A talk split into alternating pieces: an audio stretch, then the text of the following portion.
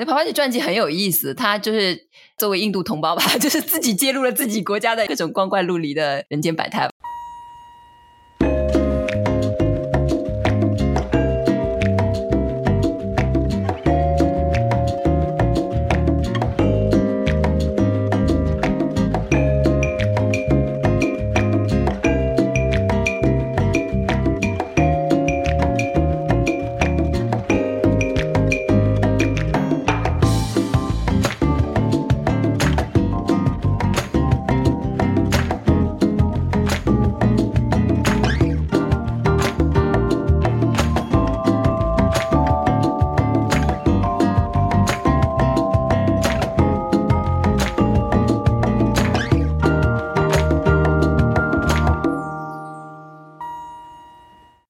大家好，欢迎来到自由速度，我是刘翠伦。大家好，我是钟七条，我是顾相。我们今天还是要来分享一下《帕帕吉传记》第二卷《一切从未分离》里面的故事。然后有一个我们觉得都还蛮有趣的地方。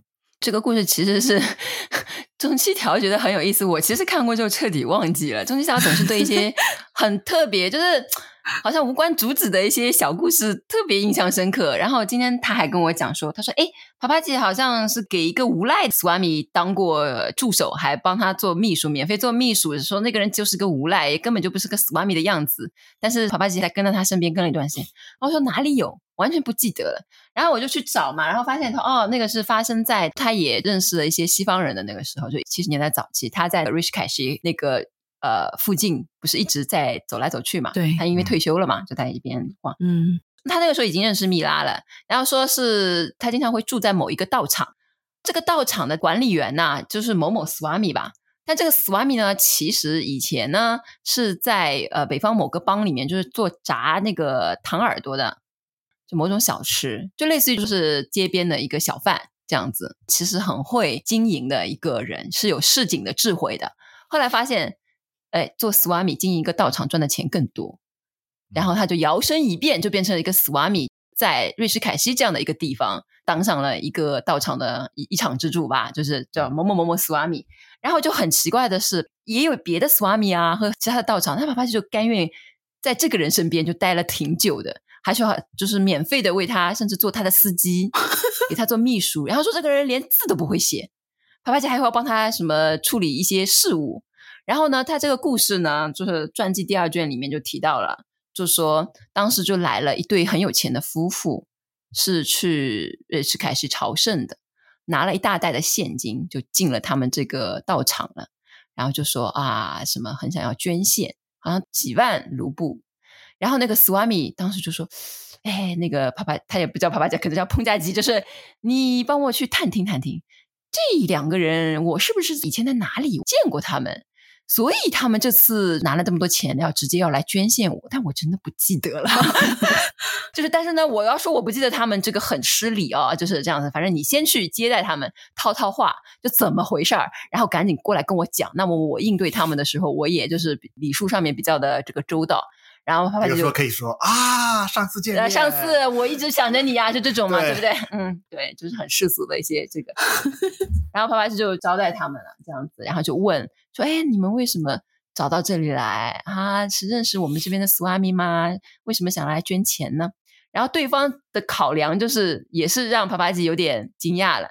对方说：“他们就是决定了，他们就是有钱人，就是决定过来撒钱呐。”就拿了这个钱就是要撒掉的，嗯，然后呢，他就去考察其他的，先到了瑞士凯西，先去著名的一些道场嘛，比如说那个 Gita Palace 还是什么那个地方 Gita Bhavan 吧，反正有个名字，那是很有名的。我当时就翻译这个的时候，还专门去查了一下那个地方，那个是出这个婆伽梵歌音译本的机构 Gita Press。嗯啊，对对吧？吉塔出版社，这个是灵修界，其实大家都知道，还是蛮有名的一个出版社，是个大机构。那么他们有个道场，然后他们呢，当然就是先拜码头去了那里嘛，就看了一下，说，嗯，那边不缺钱啊，他们还会供奉，就是施粥啊，施什么？嗯，不缺钱。嗯，然后他们又去了另外一个道场，也发现人家不缺钱。就经营的很好，规模很大，这里面的人投资要投资一个原始股，对，然后他就 潜力股，真的，他就然后就说，哎，东看看西看，然后发现，哎，这个道场，他说好像还有点破败，感觉这里面的人道心是不是蛮好的，或者也需要我们的捐献这样子。他就说我跟这个 Swami 完全不认识，跟你们的道场完全不知道，我只是觉得要做功德，然后你们这个道场符合我的这个需求。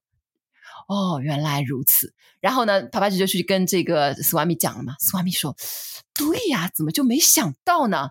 他说：“我要保持我的这个道场一直处于半完工的状态，不能把庙建好了。总是显得我是在在建当中缺资金的样子，对不对？那这样源源不断的就会有人说：‘诶，这个人好像百分之三十的样子已经建成了，是不是还缺点钱呢？’我就再募点钱，我就再捐点钱，你们这事儿就成了，是这样子的。所以呢，这对夫妇就启发了这个斯瓦米，以后呢，他这个地方就永远是破破的样子。”但是呢，永远能有显示出说我在建我的这个庙，我快要搞成了 的这种做法，就很能吸引这个。然后呢，当时蜜拉就对帕帕吉的这个做法表示深为不解，说：“您这么一位伟大的导师，屈居于这样一个无赖 骗子的那个 骗子，就是个骗子啊，对，嗯，的手下干嘛做这个呢？甚至有的时候，爬爬姐还会让蜜拉去给这个斯瓦米敬礼。”就是礼拜他，就说：“哦，伟大的斯瓦米啊，祈福于我们麻省之才。” 米拉说：“我才不干呢！我心中只有你是我的上司。”不是米拉说：“这个人，任何人，这个人，他说跟街上的驴一样。”他说：“我怎么样？这样子。”然后帕帕姐也不做可否的，就说：“哈哈，就笑一笑，这样子。”也没有说这个人有什么特别的缘分，就是好像哦，我们是不是欠他的呀？我们就一定要怎么样？帕帕姐也完全知道这个人就是个无赖。但是他就以一种很奇怪的一种态度，就在他身边待了蛮久的，帮他数钱，人家捐的钱他是一张张啪啪就自己数的。这个 Swami 有很多的策略的，就比如说这对夫妇不是已经捐了钱了嘛，对不对？然后呢，最后快走的时候，那个 Swami 还跟那对夫妇说：“哦，我们要建这个庙，对，我们收上你的那个了。另外呢。”要做你们功德，我觉得你应该做一场普施。嗯，然后呢，这个 Swami 具体的操作是怎么做的呢？他就跟这两个人说：“我看你们真的也是善根深厚啊，大家要继续培福呢，就是做供千僧或者供百僧这种。”他说呢，那么我就算了算，我们可以把周围的各个道场的什么都可以叫过来啊。他们其实应该不能叫供僧，他们应该是说是供婆罗门啊，对，对类似，我忘了具体的名字叫什么。他们有一个专门的一种说法是怎么供的，对。他们的应该说是供一千个婆罗门，他们叫做普供，普供巴达拉这样子，对，获得更多的功德。他说是邀请五百名修行人供养他们每人五个卢比，但是这个 Swami 中饱私囊，他只邀请了四十个人，然后呢还就说，他说哦，这个是他们各自到场的代表。他们其实有把你们的那钱，就是五百个人的钱的相应的那些钱，他们会带回去，带到他们的道场里面去的。他们只是作为他们道场的代表而已。所以这五百个人其实是都拿得到的，这样子。而且他还收那个四十个来的人。他还问这四十个人抽税，就说：“哎，我给你一个机会，你可以拿到这个，你要给我一点介绍费。介绍费是的，是的。然后呢，他就这样子干这种事情嘛，对不对？但是那个夫妇俩也很开心啊，说啊，我们的福德得到了增长。然后帕帕吉他就做一个这个呃 comment，他就说，很多人这种人啊，其实在自己的生活当中，他是很精明的商人、生意人。”他要是回到他工作的地方的话，他锱铢必较，对不对？嗯，你这样才能赚钱嘛。生意人都是这样赚钱。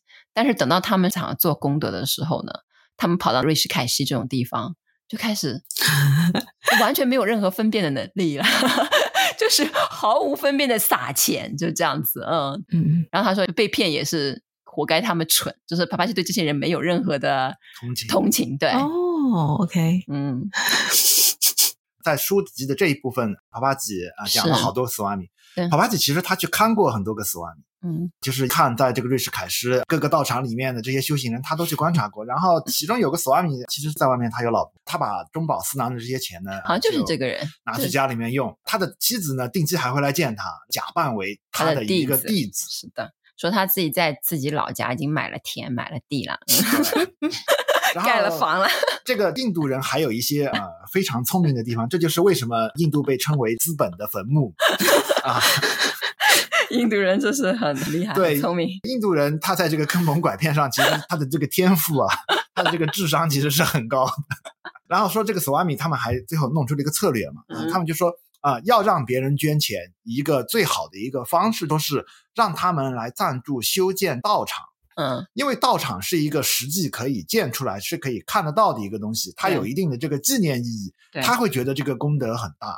但是呢，你这个道场你又不去修，或者是你修得很慢，你用很慢的时间，时不时增加一间两间。但是呢，可以弄一个功德牌，嗯，他们就说是谁谁谁捐助的，对，谁谁谁捐赠的，或者是在哪里的河边啊，弄一张椅子，刻上是某某夫妇他们啊的捐赠，然后造了这样，恒河恒河边上，恒河边上，嗯，然后他们在他们大殿里面嘛，他们的神堂里面供奉的那个牌面嘛，嗯、啊，就是这个功德牌嘛，他们放不下的时候，他们就把它撤掉，嗯。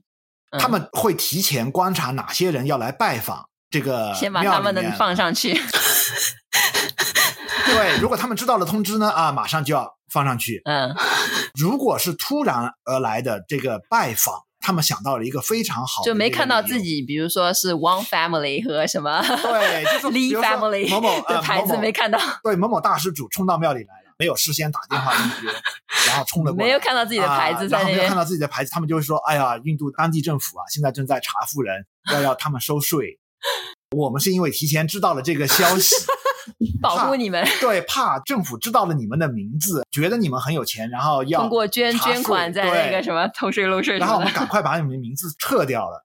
这个、对方也是很感恩戴德，对方哇，你们太为我们着想了嘛。”就是在这方面骗钱方面，人家是专业的，是吧？不可思议。是的，其实其实那个怎么说呢？是我翻译尼萨加达塔的书嘛，尼萨加达塔也好啊，或者是像他师兄弟长吉的也好，他们时不时流露出来的对弟子的那个口吻里面说：“哎呀，你们又去见那个那个或这样的斯瓦米。” 就是感觉在他们心目中，印度人 对印度人自己灵修圈面圈子里面的人，其实是也知道的，就是斯瓦米这个东西其实已经有点贬值了。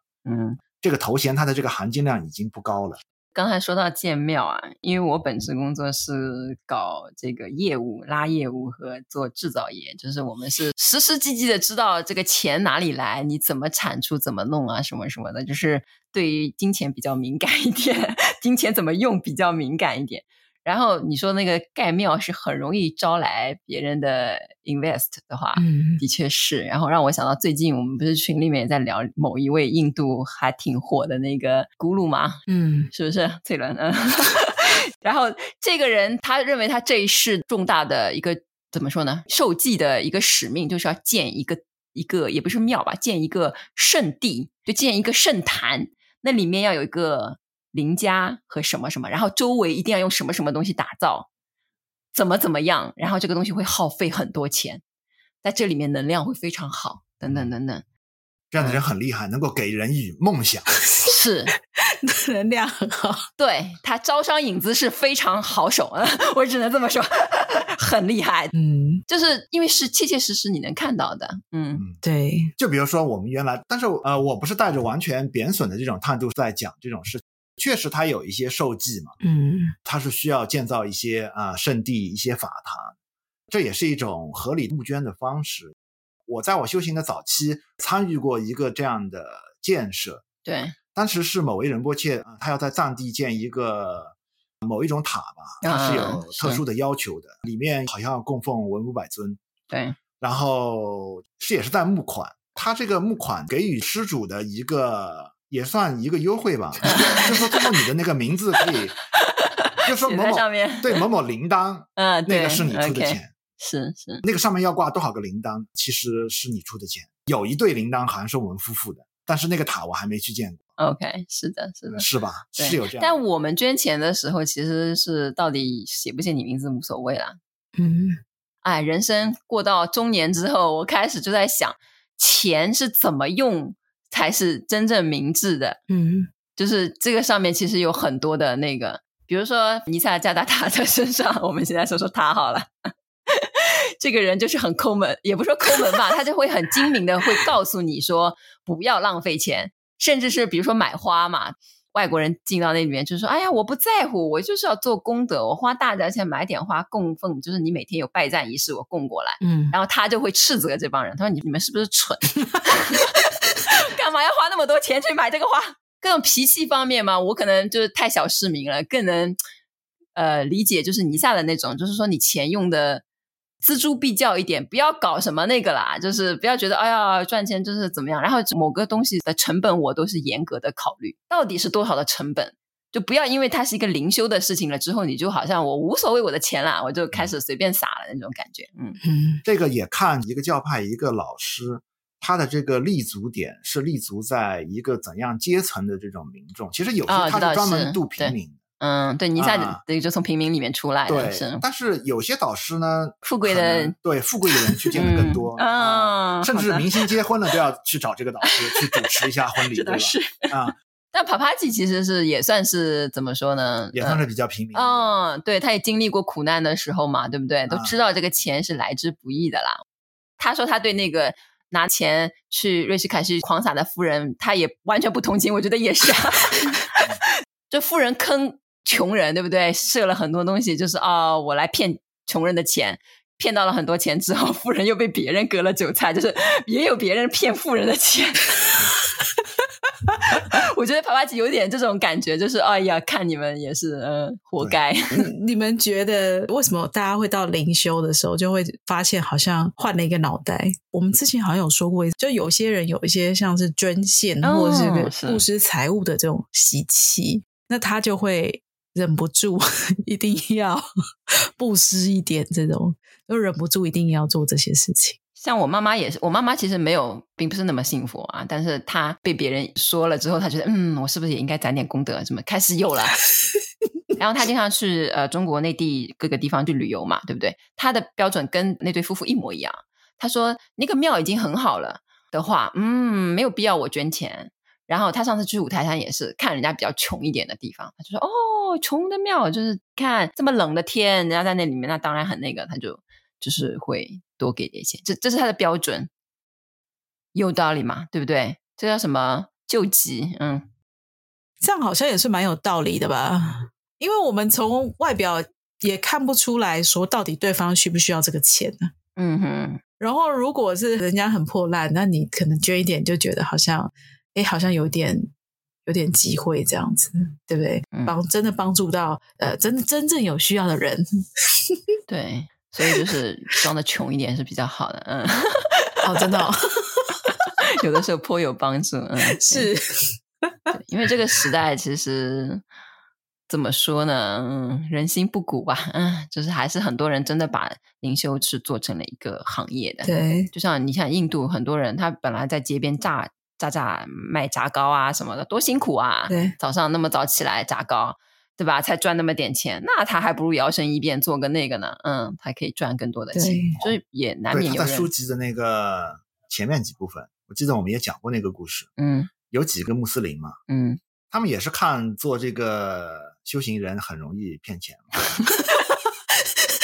就是帕帕吉去一个河边见到几个修行人嘛，因为那个帕帕吉拿着一本那个《婆伽梵歌》还是什么，对，然后那几个修行人就问他啊，其实他们是穆斯林。对，他拿的是不是《古兰经》？嗯，帕帕吉说是是是是是是是是、嗯、啊，帕帕吉会说很多种语言嘛，他也会说这个穆斯林的波斯文啊，对。然后他就跟别人交流，那些人就说他们其实是那个人力车夫，好像，嗯，他们是在某地的人力车夫。他们发现做修行人很容易赚钱，为什么？因为他们来到这个修行圣地，把衣服脱光了，坐在地上，就会有人在他们前面、啊，然后就会有人在他们前面的盆里面投钱。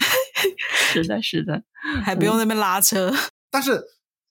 但是这个至少说明印度还是挺崇尚灵修的。对，我们从很 positive 的一个角度来看的话，的确是。对，所以帕帕吉传记很有意思，他就是作为印度同胞吧，就是自己揭露了自己国家的各种光怪陆离的人间百态吧，就各种他都会告诉你。嗯。然后我们讲了一个重点啊，什么啊？崔伦，你请说。哦，没有我，所以你有悟到什么？为什么？对他有悟到一点东西。跑腿，帕帕吉要把他跑腿，到底是怎么一回事？对，他有悟到一点。我们想说的其实不是这些施主的这个角度来说，帕帕吉的这种行为其实还是蛮让我触动的。嗯，为什么？对，为何？我觉得他已经不是一个愤青了。愤青，你知道是什么意思吗？如果是愤青会怎么做？愤怒的青年。愤青的话，看不惯这个，看不惯那个啊，主持公道是吧？啊，别人稍微错了一点，嗯、马上指出来。嗯。道德觉得自己的意见是最对的。嗯啊，他没有太多的这种评判，我觉得他的内心是非常柔软的。然后他完全像一个上位者来巡查一样，就是微服私访，就看看。对，他就是有点游戏，带点游戏，带着一点游戏的那种态度。嗯、然后其实这个故事呃后面还有几个故事，就在书籍的这一部分讲的这个帕帕吉看过很多斯瓦米的这个故事。对。对然后讲某某人啊是有介绍的，让帕帕吉去见。最近有一个斯瓦米在哪哪哪哪里说法，啊帕帕吉你赶快去啊。嗯。然后说多有多有多有名，然后帕帕吉就过去，他也不吱声，他就站得远远。他有那种能力，他其实是能够看得透的。嗯、对，其实是我很想获得一种。你也想看别人？不是，因为经常有读者会来问我，谁谁谁啊，大家无法鉴定一个导师是怎么怎么怎么样的时候，嗯嗯嗯、经常会来问我。比如说，我最近有个朋友啊，我这个朋友他在一个边缘，他要跟一个一个法师，可能要被这个法师射手。OK，然后他在这个边缘，他也有一些疑问，但是他是从不二论入道的，他想征求我的一些意见。这个法师他是禅宗出身的.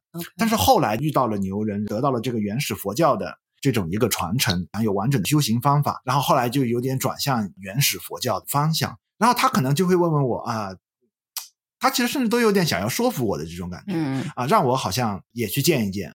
然后呢，我也给不出评价，因为我们没有这种能力，嗯，我顶多是看看照片，哦，我觉得呃这个面相有点苦。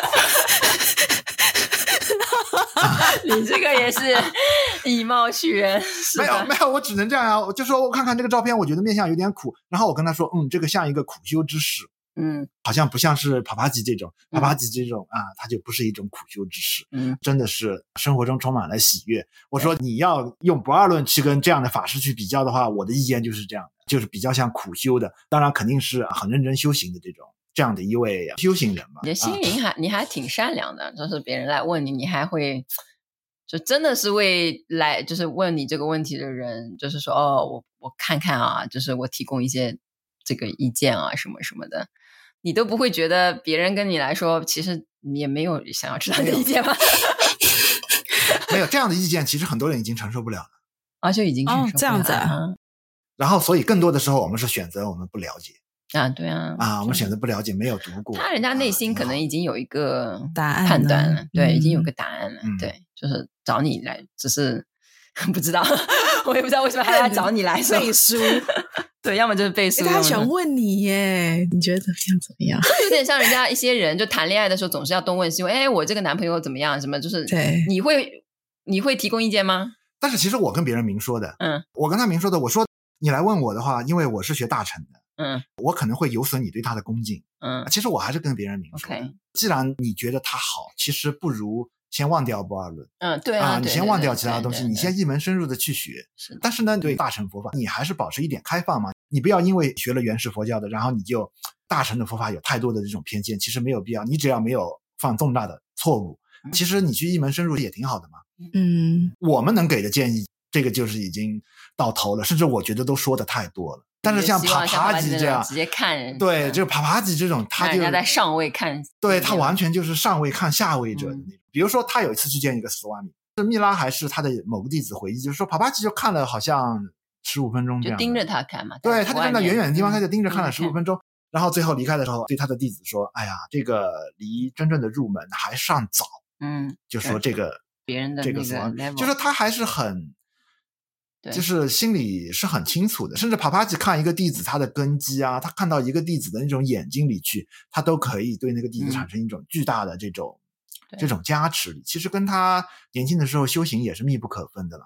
嗯，一个是他能够判断别人的状态，但另外一点就是，就是因为他那么能够很清楚的知道别人在什么层次，但他会有的时候会选择跟一些。一般人看来就是，哎呦，不很不入流的。比如说这个无赖斯瓦米身边，他还愿意待那么久，对吧？然后米拉还说了，他说，他说有一些一般人都觉得有点疯疯癫癫的，或者是什么，就是社会边缘人士，或者说是我们道德的评价之后，觉得那些人可能不是怎么好的，嗯，也不够资格的，就是好像没有 ready 的一些求道人或者是什么样的人，对吧？他觉得好像都很有耐心的观察一下，嗯。然后甚至有些人他还会允许别人就跟他待的挺近的，嗯，对。但是要不怕别人把他的弟子拐走，是吧？这 不是，就是他他那个地方还就是怎么说呢？嗯，inclusive 吧，这个叫做嗯，就是包容度还挺高的这种感觉。嗯，就是他也不怕这个索瓦米怎么跟他的弟子说了一番话，然后他的弟子第二天跟他说：“哎呀，帕帕奇说我不跟你了，我要去跟这个索瓦米。”嗯啊，对吧？他也没有这种恐惧，他完全其实是真的自信，真的放松。那可是他的。抑郁是什么？就是他的，就是那种他的放松，他想要，他想要，就是因为你知道，比如说其他人都会来找他，有的学生就说：“哦，拜托你让我看到实相啊，让让我开悟啊。”可是这些斯瓦米就他们都在行骗啊，所以我是还是没有 get 到说他到底在他身边帮他跑腿啊，干嘛作为到底那个深意到底是什么？对啊，他是干嘛？我不知道呀，不知道啊。这是一个谜耶！这里面好像是蜜拉这样说的。他说：“帕帕吉能从这种索瓦米身上找到很多的乐趣，单纯被他的无赖行径给逗乐了，真是太有趣了。” 就但他也不会说，你看你犯了多少戒了，对不对？对对，他不会去批判他。对，按照那个的话，你披着这个，啊、你下辈子投胎要做牛做马。是啊，我是不是要赶紧阻止你，防止你下下地狱哦？对不对？就是他更多的是让众生自己选。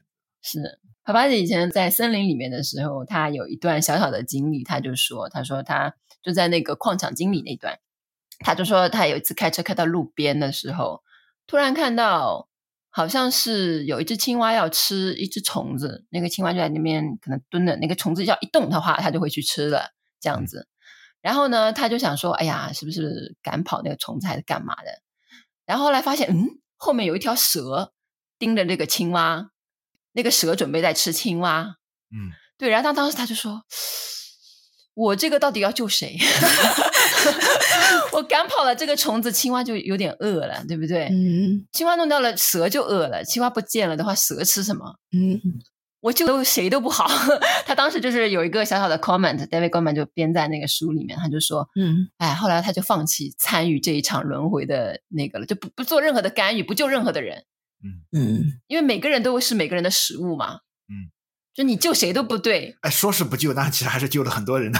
他他他当时就是当下那个时候就没有就是慈悲心、圣母心泛滥，就是说我要把蛇赶跑或者是干嘛干嘛，那蛇也要吃饭啊，对吧？就说是他的慈悲不是有选择性的。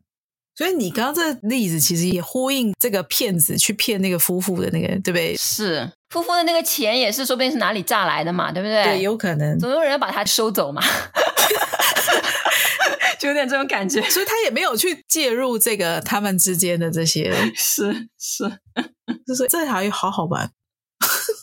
对，这跟我们想象中说一个上师，或者是说，哎，我们是佛教徒啊，我们应该要怎么样行事？所以是不是？哎，看到不对的事情，是不是至少我们不要跟那些人。你要莫秉之啊！你要不要跟人家为伍啊？嗯，如果是不好的这个呃同伴的话，不要在一起啊！不要。但你人世间，另外我跟钟琪今天还在说，就是说在红尘里面打滚，如果你不是出家人，你没有在像帕帕吉这样带来一个嗯地方，就是自己也没有亲眷，对不对？你不生育子女，你你的亲眷也就那那个，也是跟着你在道场里面。如果你不是这样的一个配置的话，你在红尘当中打滚，你碰到的人当然都是形形色色的啊，一定会有骗子，就是对不对？一定也有比较正直的人在你身边，一定也会有什么样什么样的人。嗯，你不能说我只要道德好的人在我身边，就嗯也不可能啊。有的时候，甚至是比如说管理一个企业、管理一个政府什么的话。道德好的人反而是可以把民众搞得最惨的，就是这种。对，嗯，反而是有些和稀泥，你会觉得是个和事佬吧？也有这个人好像怎么对上一副面孔，对下一副面孔，你你觉得好像这个人很做人方面就是不够好嘛？不够有不够正直啊，不够正直，表里不一啊，对，墙头草啦那种。但他就是把他，对啊，他可以把他的团队的人就是搞得很好。就是有的时候就是这样子，嗯，那比如说我工作当中，我现在也是在谈一些合约，因为快到年底了。那有的时候年轻的时候，你会觉得，哎，我把一个就是 workflow 搞得清清楚楚的，对不对？嗯，项目搞得清清楚楚的，那大家都有东西可以遵循。这个不是很有效率吗？减少内耗吗？等等等等。但是等你做久了，特别是做到比较上面一点的位置了之后，有的时候觉得，有的时候你就知道了，其实各方利益在扯皮的时候，你不要去动它是最好的，你就是模模糊糊的，这是最最好的一个状态。边界感，你就是宁愿就是损失一点效率的那个.就是让这个东西能够推进下去，已经不错了。就是没有完美的一个答案的。所以我还是蛮能理解，因为因为帕帕吉自己不是当业务员当了蛮久的嘛，推销什么仪器啊什么的，对，他一定人情世故方面也是很懂的啦。对，嗯，要不要养家？人世间也是打过滚。是的，但是有时候帕帕吉没有这么强的正义感，有时候帕帕吉正义感爆棚，对，正义感也会爆棚。你记不记得在那个帕帕吉的那个访谈录里面有一个故事嘛？他说他去欧洲嘛，哦，我知道，就是他有一次弟子邀请他去欧洲，你们有印象吗？对，我有印象。他说他看见一个爸爸抱着一个小孩，嗯，那个爸爸在抽烟嘛，嗯，然后他说他就很想上去制止，这个不是对婴儿的健康不利的吗？然后他说他当时就想很想上去教育那个爸爸一顿啊，对吧？你看，好像在不同的事情上啊，嗯，对，他这个处理的方法是不一样的。不是他对欧洲人。我觉得他对欧洲的生活方式有很多地方让他非常震惊。那个可能是要到第几卷，就是他跑去那个德国的时候，他德国的一个弟子的父亲还没有过世，但是快过世，然后他们的弟子就开始要约嘛，约这个火葬场的时间嘛，就是约那个他们好像也不一定火葬了，就跟那个呃教堂要约，或者是一个 service，就是那个殡葬业的一个 service 要约时间。嗯，然后帕帕吉就说。我们印度都是等着人死透透了之后再搞的，你们还没有断气儿呢，你们已经在约了，比如说约约了明天开始做这个事儿，你爸爸现在还活着呢。然后如果说那个时候你爸还没断气怎么办？然后弟子就说应该会断气吧，应该撑不了到那么久吧？他说，因为他就是会打水漂，就是预约的那个时间。这个确实也不符合我们中国人的习惯。对，然后他就非常震惊。他就说：“你们这个，你们难道是这样子的吗？然后好像还有什么怎么？他说也也不用什么家人也不用去出席，就委托给那个就好了。他对这个东西他就非常接受不了。还有一个他的弟子就是，嗯，弟子要去见他自己的妈妈，但他妈妈可能是曾经是个大小姐还是干嘛的，就是儿子要去见他，也要通过妈妈的秘书约的，就看妈妈有没有时间，因为妈妈有自己的一些社对社交的安排啊什么什么的。”要通过秘书，秘书说：“哦，不好意思，某某夫人今天 没有时间见你，什么之类的。”然后啪啪姐大为惊讶，说：“怎么有这么不人道的？就是母子亲情在哪里？怎么会有这样？就他有一些特别那个，嗯，是的。还有就是，还是好像是德国，还是他去瑞士的时候，他们弟子家闹耗子了，嗯，就闹老鼠了。”然后那个弟子就说：“哦，快点找驱虫的人来，就是那个 pest control 的人过来，要撒什么什么什么。”嗯，那爸爸就说：“没有啊，你看。”然后他好像提溜起了那个死耗子的尸体，说：“哎，抓到了，就在这里。”然后别人就砰的跳到这个桌子上，他说：“你怎么在碰死耗子？就是你怎么可以碰死老鼠？你不知道它身上有多少的细菌和病毒吗？什么什么的。”然后爸爸就说：“啊，在印度我们 随便碰啊，也不用怎么样。”然后帕帕其实对欧洲人这种大惊小怪的态度也觉得很奇怪，你们怎么连个死老鼠都不敢弄的那种感觉？哎，你们记得有一个什么开放式关系的那个？哦，也是，嗯，哦，具体故事好像是各玩各的，好像是不是说，嗯，对对对，就各玩各。他就说，你怎么可以接受你的老婆各玩各的？就你现在知道他出去，然后但是他是去跟别人在一起，是。是他是这样跟那个弟子讲，他说：“不然你要打电话跟他，而且他马上打电话给他，这好像实境节目 要去跟他。”对，就是文化方面的冲击，对，给他先摊牌的，对对对，是冲击还挺大的。对，嗯、这个你这个生活环境你越优越的地方啊，嗯，人对这种清净啊、干净啊，嗯、他的这种执着其实就越强一些。其实我们原来修行的时候有一个戒律挺好的，我们原来闭关当中有一个戒律。什么戒律？他在修某一个法的时候，当然这个法我不能透露了。你要持守一条戒律，嗯，就是禁止你打扫卫生啊，要脏的，要允许自己脏脏的，啊、是吧？然后在那个阶段，呃，时间相当长，受不了是吧？你我、呃、我 确实受不了，因为地上全是我的毛发，嗯，然后我的那个裤管，嗯，就是因为我们呃，而且也禁止你洗澡。嗯，OK。我的那个裤管，因为冬天我是穿秋裤的。嗯，我的那个裤管一直是罩在裤子是吧？呃，的管不是我的那个秋裤，嗯，一直是套在那个袜子里面。你看，我们穿秋裤，秋裤的那个脚嘛，对吧？它是塞到那个袜子里面，用袜子包起来。嗯，我如果把它给拉出来。里面全是全是死皮，OK，那个白色的粉末可以我提一提，可以抖在地上是白白的一片。哎，这样是几天才会变这样子啊？这个你整个冬天你就会变成这样。那个要一个整个冬天？对，那个时候还不能洗头洗澡。对，你不能洗头洗澡。Oh my god！然后你不能打扫这个卫生。然后我那个时候没办法，因为地上我那个时候是蓄这个长头发。嗯。我那个地上全是我的头发，他们也不许剪头发，男生女生全都不许。对，然后我只能怎么办？我只能就是啊，稍微吹一吹，把他们吹到一个角落里。是的，但是但是也是对着你这么有对，气，就是我们是很想其实去造作点什么东西，嗯，比如说想要追求一个东西的干净。对这种捷径或者是这种光鲜亮丽，他他有就他的注意力会集中在一个具体的地方，他就是他移不走他的注意力嘛，其实是这个嘛，嗯，他就对对吧？嗯，他就是一一定要把一定要某个状态，我就是老是想着这个，嗯、像我妈就受不了，嗯啊，就是家里稍微有点乱，我刚刚也想到是我妈，对，啊 我刚马上就。对，这种就是 这样，就是我们很多的父母，可能他都是收拾狂人，对，嗯，对吧？收家狂人，其实可以用这样一个称号冠在他们头上的，对吧？啊，我妈就是这样啊，稍微乱一点。其实我有时候也会这样，就家里稍微乱点，我会有点抓狂，嗯。但是你会发现啊，其实我们每个人都有这样的执着，还有这种捷径的执着。那个时候我们就持守这样一个戒律，就是说禁止你去做任何的这种。弄干净的，你想要去修改它，就是你必须接受它现在是怎样，它就是怎样啊！禁止你去做任何的这种修饰，或者是说去修改。那你后来内心平静吗？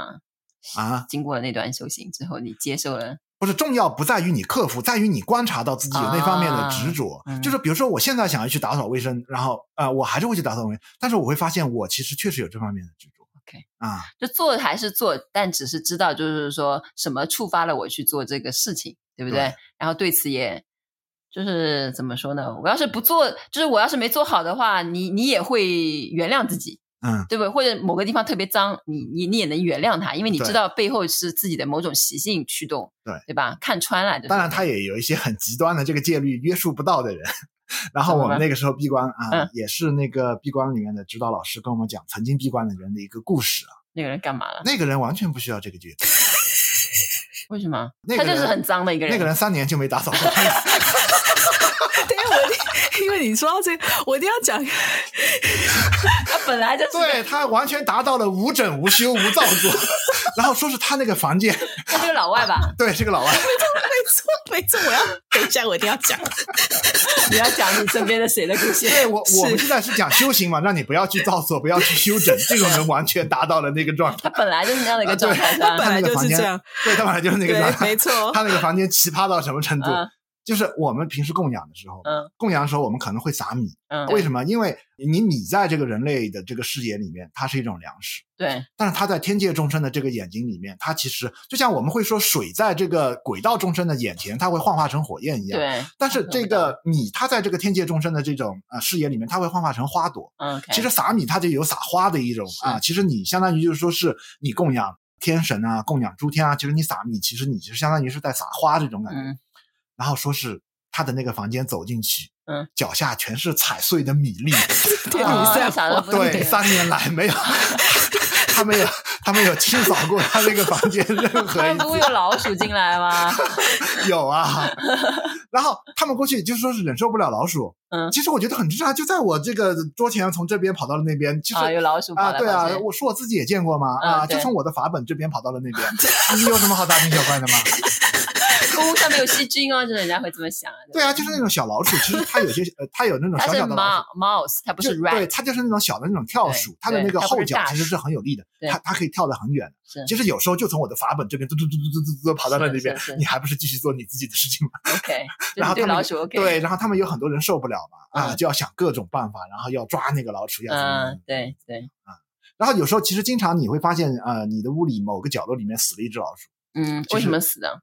它可能就是，比如说我们刚刚进那个房间的时候，它比如说你有个长修的那个 box 嘛，对，长修那个 box 其实是像一个框一样，你是坐在里面。对，如果你某个房间，嗯、其实有时候你不是所有的房间都被使用了，都有修行者在那里闭关。嗯，有些时候啊、呃，我们闭关一段时间，然后出来了要做一些共修的事情的时候，可能会把我的一些东西放到一个空的房间里面去。嗯，然后我就发现那个 box 里面死了一只老鼠。哎，为什么？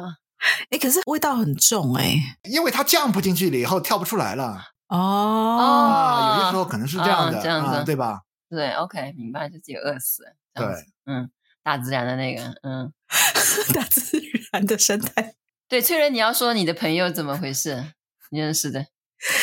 我印象中，像我以前在国外念书，或者是我认识的外国人，他们感觉比较没有那么卫生。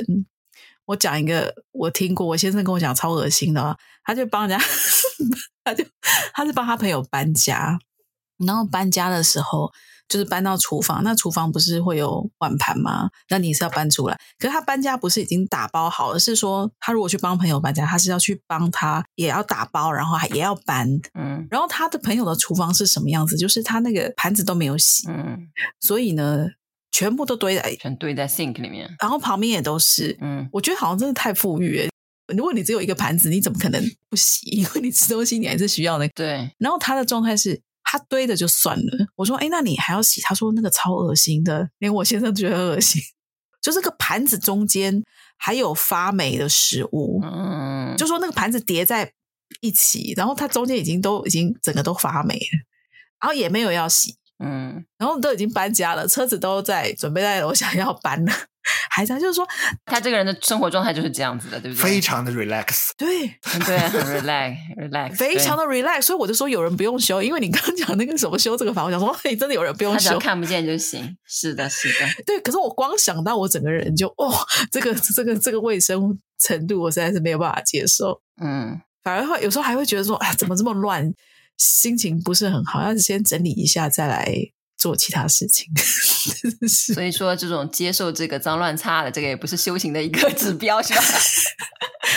有些人就是这么脏，对，就是在我们眼中看起来，而且他们对脏乱忍受程度蛮高的。就我们原来要说什么来着？对，我我刚才一直在想，我们是怎么聊到这个话题？呃，其实我们这种洁净感嘛，是其实不只是在卫生方面，其实你对这个世界的很多看法，其实也跟你。希不希望这个世界获得一种如你所愿的一个、呃、如你所愿的一种清净嗯啊、呃，有一种秩序，嗯嗯，其实也是有很大的关系的。比如说，我们参与到很多啊、呃、政治方面的评论，嗯，甚至是我们可以为了体育比赛的两个队打起来，是的啊，对不对？你有一种这种期望值，你希望世界符合你的这种期望去运行的时候，其实也是一种亲近感，嗯，想要如你所愿的那种。如你所愿的那种方向去啊，去进化，觉得这样看起来比较好，对不对？就是青年人，我们说为什么愤青或者是少年、青年有这种理想主义的状态，会觉得世界最好是按照一种公序良俗的状态发展，一种理想主义的方向。呃，对，就是或者是符合某个定律啊，嗯，符合什么东西啊，就这样，那他觉得比较有安全感，就是应该这样，而且甚至我们要往那方面努力。对不对？我们把世界建设成一个更好的、有序的一个世界，怎么怎么怎么怎么样？但是人到中年之后，我不知道你们的感受是什么。反正我曾经有这种念头吗？年轻的时候会有啊，年轻的时候道德感还是蛮强的。就比如说，哎，某个人怎么样了，我就说，哎，我不想跟他做朋友。你那个是更小的时候吧？没有没有没有没有没有没有没有没有 啊！大学的时候我还是这样啊，大学的时候我还是这样。比如说，我看到一个。嗯，当时认识一些什么文艺青年，要是那个文艺青年本人就是，嗯，呃，在男女朋友方面，就是交往方面，我觉得有点烂，就是有点渣，就是有有一点点不是那个的话，我就觉得这个人不是，高情商的说法是比较 open，也不是 open，反正我是觉得他态度轻佻的话，任何男生态度对女生比较轻佻，我就绝对不会跟这个男生做朋友，而且我会就是我会很在，就是我会很。直接的就说，我看不起他，就这样子。当时还跟别人吵了一下架。另外一个男生就是说，哎，你不要这样子嘛，就是好像搞的那个本来一起那个嘛，什么什么，对方也是很有才华的，什么什么。那我说就是个垃垃 垃圾人，就是我对道德是有是有一点点洁癖的。那个时候大学了，已经是大学四年级了。嗯啊，这样的。对你没有吗？我完全没有哎。男生可能稍微容忍度高一点，我我有哎、欸。嗯，女生可能是不是？我到现在还会觉得，就是反正道不同不相为谋，但是我不会去跟他吵架或者什么，大概就就觉得说，好像我把它归咎，比如说哦，就是气场比较不合，反正我们就不要。但你心里默默的会划一条线，就是说哦，就是我不会，我不想跟这个人亲近。嗯，对，对，大概那种感觉。我连 开始工作自己自己做开出版社，我也是这样子。我觉得嗯。那个做法我不苟同，好，那柴火就不要一起。哎，所以你这个出版社就是 搞得很专业嘛，搞得最后很很专业。就我们要应该都像帕帕吉一样学习一下，对不对？哪怕是跟无赖的这个斯瓦米也都也都可以对相处相处的那种感觉，嗯、一直在学习中。对对对，这是太大的启发，是是，是没错。就是已经完全无所谓，对，就没差，对不对？对，就容纳性比较好的那种、啊、对他那个包容性已经很强了。对，而且他身上就是帕帕吉身上导师的一面，人家一直觉得就是说，哎，好的一个导师是不是耳提面命啊？或者是说一直在就是激励弟子认知真相啊，什么什么？但感觉帕帕吉也是，他分很多层次的，好像也没有。对对对对，有些他就是陪着，好像只是嗯随便。他跟那个无赖斯瓦米的过程中，好像也没有施加他的好的影响给这个无赖斯瓦米，让他是吧？就嗯。然后还有帕帕吉，就是我们上次讲过的，他一个最大的特色就是他很容易突破弟子对他的这种包围。哦，对对，这是他最厉害的一个地方。比如说，他去这个索阿米手下混成了别人的一个秘书，嗯，如果他已经有一个固定的道场，他有固定的一帮弟子围绕着他，这种事情绝对做不出来的。为什么？弟子。大惊失色，冲到那个道场去，把自己的上师迎了回来。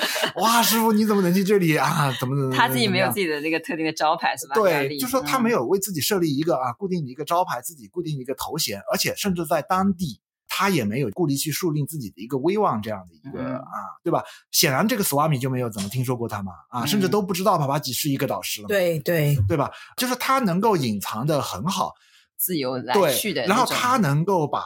弟子对他的包围啊，对他的围堵能够突破出去，然后能够自己去做一些，自己去见一些啊，他需要见的人，自己去观察这个世界啊。其实我觉得这是对对对，这这很重要的。对，就是说他不是通过别人告诉他这个世界怎么样，是，是的，啊、很多很多斯瓦，就比如说斯瓦米仁波切等等，就是你正甚至站在。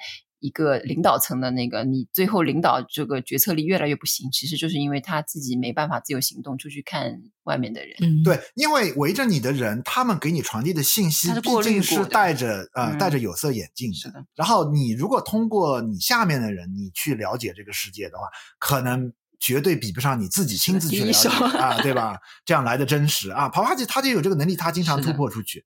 然后他自己去看啊，现在的这些修行，他其实是超高级的。我现在这样说，他是用一种权术 之类的，就是说有点太世俗的角度来看，他这种是领导的话，其实非常好的领导。就是说，一般的，一旦是成立了一个宗教的一个组织什么什么之后，他会慢慢的就是中间的那个人被包围的越来越多，就跟跟外面这个世界啊，就是外面光怪陆离的这个世界的接触，只通过周围弟子给他们。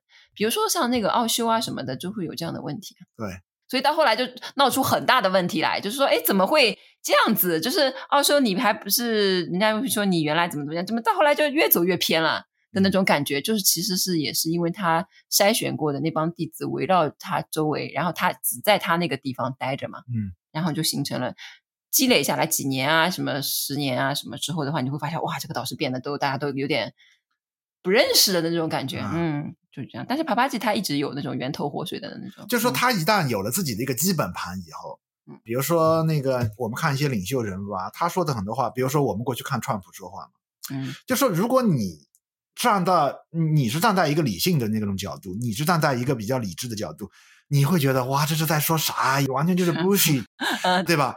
但是你如果想想他的基本盘是什么？他的选民是吧？对，他的基本盘是什么？你就会发现他说的很有道理，因为他戳中的都是他基本盘的那些东西。那个、所以就说是一个导师，如果你被你的这个弟子围得很久，嗯、你形成了一个基本盘以后，你说出来的东西或多或少，其实他就是有点是说给自己的基本盘听，嗯，他就他就有点会丧失了你宗教的那种锋利性和敏锐性，这是帕帕吉我觉得比较了不起的地方，他能够随时放下身边的一切，然后他就是冲动来了，他就跑到一个地方去去见他想要见的这种啊，或者去自己去观察这个世界。因为我们原来在说，你原来不是在说说这一期可以说是怎么做一个红尘中的看客是吧？就观察者是不是？我们是想说怎么和光同尘，和光同尘，嗯，就是怎么说身处其间，但嗯。置身事外，对，有原来你有一句，我记得是谁说的？我们翻译翻译阮吉特的书里面，里面有蛮多这样的话的。阮吉特呃，经常会说你啊，身处其中，但是置身事外。对对，有点这个意思，就是时时刻刻你就是像是一个过客一样的那种感觉。然后帕帕蒂这方面，虽然他是一个在家人，他是爸爸，对吧？他是别人的老公，然后怎样？但是他这方面的有一种说走就走 的一种自由，也是挺挺了不起的，嗯。嗯，对对，我们世俗人是做不太到啦，因为他其实背后也需要有一些金钱的，对吧？有资本啊，金，嗯、对吧？你才能支持你自己，就是说哦，我有这方面的一种自由，能够有的时候是能够置身事外的一种自由。但是如果能够达到的话，还是挺不错的。嗯嗯，别人毕竟是有人供养的。嗯，他也不一定哦，他有的时候他说他，他还要自己养家，对吧？对他大概有段时间是没有人供养，因为别人都不知道他是谁。但他就是福德比较大了，或者他吃的东西很简单，嗯，极简生活，我倡导一下，极简生活是可以达到那个的，嗯，他在野外，他说什么那个就搞点东西吃吃就好了，带点那个什么米啊或者什么，有点茶啊，对然后就好，嗯，所以其实还是非常一个很特殊的修行人，一个很嗯。很特别，跟其他很多上师啊或者斯瓦米都是差非常多。但是很能给我们一些启发，就至少给我还是有一些启发的，因为我们都会觉得说，他做这件事情是不是有一些，比如说教化啊，或是感召的那种，别人，别人的那种目带着这些目的啊，可他也没有，他就觉得并没有，最后发现没有，就是找乐子，对，最后发现，真的很难看到。有上师这样子，嗯，就就是因为好玩，对，就比如说你这么宝贵的时间，你是不是跑去另外一个道场待着，对吧？那边有一些呃根器更好的弟子，你可以引荐啊，对啊对对对，需要你啊，是吧？就对，去接引呐，你怎么不去监督弟子做功课啊，对吧？带领大家禅修啊，对吧？对啊，也没有，对对对对，就是好像我们是觉得有意义的那种事情，可他并没有，所以。真的是非常非常特别。对，中西条一直在说说说帕帕吉这种生生世世，可能都是跟很多修行人、很多弟子们待过。比如说，他原来是天主教里面待过，对不对？对。进来黑天的时候，可能印度教里面也待过，做一个斯瓦米什么之类的，就一直在做导师，一直在做导师。之后就可反而培养出了一种很很 chill，就是就是很很自在的，就是反正很 chill 的那种。哎，是是是是，就是这些事儿。有那种感觉，嗯，就有点更看穿了，对吧？也不是说，哎呦，我就这辈子一定要解脱啊，什么的那种紧迫感。对，嗯，很放松，你知道吗？轻松的。但是哦，就是就是就是因为他这个放松的话，对，效果也蛮好的感觉。嗯。是不是？嗯，你说对我们呢？不，不是，我说对我们效果，我说对他弟子的效果好像蛮好的。对我们节目效果挺好的，是吧？对我们也是周边的一个延伸，被他辐射到的一个效果也蛮好的那种感觉。嗯，都变得很欢乐，有没有？对，就没有一种紧迫感嘛。对，是，嗯，好啊。哎，那我们。这一期聊到这好不好？这一期就这样子了吗？就很没有紧迫感的一期，是不是？也不知道在聊啥了，这贯彻了这个，贯彻了这个主题。可我觉得很不错耶，就是其实提到好一些点，我觉得都是蛮有意思，值得大家稍微思考一下。因为其实，因为你知道吗？因为这故事其实也没有什么 结局嘛，就是，是我们也没有说哦，听了一个寓言故事，说就是 learn a lesson，就是其中的寓言是什么，对不对？没有，这就是人生。就是那边行骗的那个 Swami 也没有得到制裁，对，就是呃悔改，上天也没有降下正义的宝剑，对吧？是的，对，也是也没有什么审判下来，这就是人生。对，就是说你就人生你就这样吧，take it，是的，嗯。才就是乐意捐钱还是乐意捐钱，对不对？嗯、就是各自做各自的，嗯，接受各自的选择，嗯，对，没错。这期好了，OK，、嗯、好，拜拜。那我们就下次再聊喽。好，好，拜拜。